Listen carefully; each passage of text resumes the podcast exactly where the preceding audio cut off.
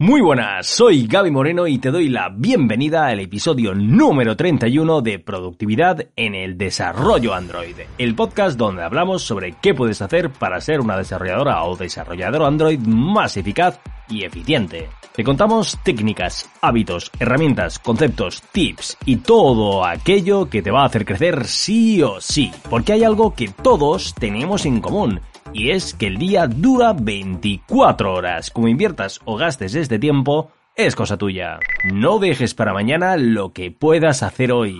Hoy te voy a hablar sobre la procrastinación y te voy a dar algunos tips para minimizarla a más no poder. Bueno, bueno, ya tenía yo ganas de tocar ese tema. Parece que lo he ido procrastinando. De hecho, todos somos procrastinadores por naturaleza. Así que tranquila o tranquilo que no estás ni sola ni solo. Definitivamente, lo único que podemos hacer, que no es poco, es minimizarlo. Y para ello voy a contarte 5 tips que te van a ayudar a ser una auténtica persona de acción. Tip número 1. Deja preparado el terreno de juego. Es decir, empezar las cosas con simplemente lo mínimo. Esto podría ser dejarte preparado algo para ponerte luego con ello. Imaginemos, Acabamos de terminar de mergear una rama y tenemos que ponernos con otra historia de usuario. Pues lo que podríamos hacer es dejar abiertas las pestañas de Chrome que nos van a hacer falta, la propia User Story, el ticket de Jira, el User Acceptance, etc. Y por el otro, crear la rama sobre la que vayamos a empezar el desarrollo. Una vez hecho todo esto, si queremos, nos levantamos a estirar las piernas, revisamos cualquier cosa, etc. La idea es dejarte todo listo para que cuando te pongas con ello te suponga el mínimo esfuerzo. Tip número 2. Subdivide en tareas pequeñas. Una de las cosas que más nos hace posponer tareas es el hecho de que sean demasiado grandes. Esto no ayuda de cara a que sintamos esa recompensa de trabajo realizado.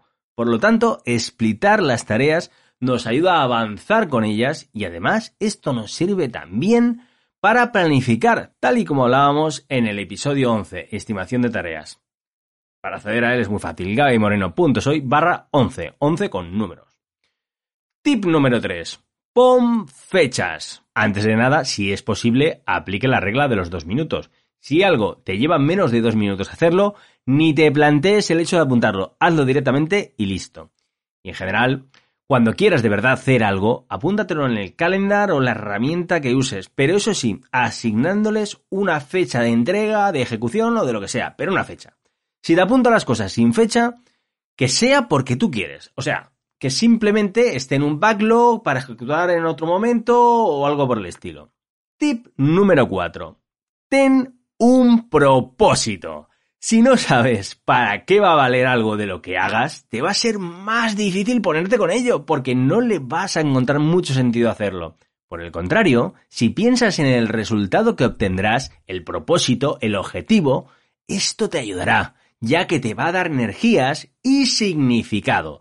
Con lo que, vamos a ver, te va a ser más fácil ponerte con cualquier cosa. Tip número 5.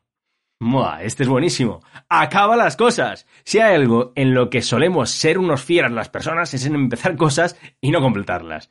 Para conseguir este cometido, simplemente aplica los tips anteriores. Es decir, deja preparado el terreno de juego, subdivide en tareas pequeñas, pon fechas y por supuestísimo, ten un propósito. Haciendo uso de estas directrices, te será muchísimo más sencillo concluir esos pet projects que tienes a mitad, acabar el curso de programación que empezaste, o llevar a cabo una migración tediosa que llevas un montón de tiempo posponiendo. Y bueno, como bonus extra, te voy a contar una historieta a modo de ejemplo práctico. Imaginemos que tenemos dos personas, uno de ellos se llama Procrastinator y la otra se llama Action Woman. Procrastinator quiere empezar a hacer test unitarios en Android, pero no sabe escribir código desacoplado. Lo mete todo dentro de las activities.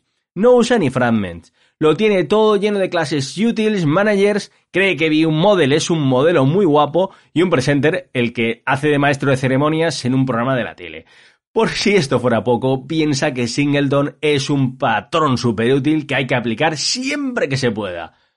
Porque al final, perdón, Procrastinator habla con su amiga Action Woman y le dice, Action Woman, quiero hacer test unitarios, pero es que cada vez que me intento poner con ellos se me hace todo cuesta arriba y no sé por dónde empezar, con lo que estoy siempre dejándolo para más adelante y más adelante y más adelante. Nuestra intrépida Action Woman se queda mirándolo con una sonrisa amable y le dice, tranquilo compañero, yo te voy a dar un plan y así vas a poder conseguirlo. Y entonces le dice, muy bien, Procrastinator, ves apuntando las cosas que te voy a contar. Paso 1. Lo primero que vas a hacer es un proyecto muy sencillito en el que las vistas sean tontas. Es decir, vas a aprender a que las activities y los fragments tengan únicamente responsabilidades con respecto a la vista y no tengan nada o apenas nada de lógica en ellas. ¿Vale? Paso 2. Esa lógica la vas a extraer a clases en las que delegarás esa responsabilidad. No hace falta que uses viewmodels o presentes por ahora. De momento, lo único que harás es ir sacando esa lógica fuera de las activities, asegurándote de que no le pasas el contexto ni ninguna clase que dependa del framework de Android. Paso 3. Una vez tengas una clase que únicamente dependa del SDK de Kotlin o Java si es que fuera el caso, te vas a asegurar de que dentro de ella no se crea ninguna instancia, sino que se las pasarás por constructor o como parámetros de alguna de sus funciones. ¿Lo tienes todo apuntado? Sí, le responde Procrastinator. Bueno, pues le dice Action Woman, pues ahora vas a apuntar estos pasos como eventos en tu Google Calendar para tener fechas concretas de cuándo los vas a ir haciendo. Entonces, Procrastinator, desconcertado, le dice a su amiga Action Woman, pero yo lo que quiero es hacer testing, y aquí no veo que lo esté haciendo. Además, me han dicho que tengo que aplicar inyección de dependencias o no sé qué para ello. De nuevo, nuestra paciente Action Woman, con una sonrisa incluso más pronunciada, le dice, por supuesto, y es lo que vas a lograr. Pero para conseguir alcanzar un objetivo grande es muy útil subdividirlo en partes pequeñas para ir abordándolo adecuadamente y además irás sintiendo una sensación agradable de progreso gracias a la liberación de dopamina al ir conquistando cada uno de los pasos. En ese momento, Procrastinator abre los ojos con gesto de haber pillado la idea y asiente con la cabeza lentamente. Procrastinator siguió los pasos que le indicó su amiga y cuando lo consiguió, ella le enseñó posteriormente ya cómo aplicar TDD y Procrastinator por fin hizo su primer test unitario. En ese momento decidió cambiar su nombre por el de Doer, hacedor de cosas. ¿Quieres crecer como desarrolladora o desarrollador Android? Suscríbete en iBox a Productividad en el Desarrollo Android. Conclusión. Divide las tareas y ponte fechas para llevarlas a cabo. Vale más la más pequeña de las acciones que la más grande de las intenciones. Muchísimas gracias por estar al otro lado del transductor acústico. Si quieres seguir creciendo como desarrollador Android y aún no lo estás, un buen modo y fácil es clicando en el botón de suscribirte. Si tienes cualquier sugerencia, pregunta o cualquier comentario, me puedes enviar un mensaje a través de la sección Hablemos de mi web, gabimoreno.soy. Y poco más que contarte hoy. Nos escuchamos en el próximo episodio de Productividad en el Desarrollo Android. Un abrazote.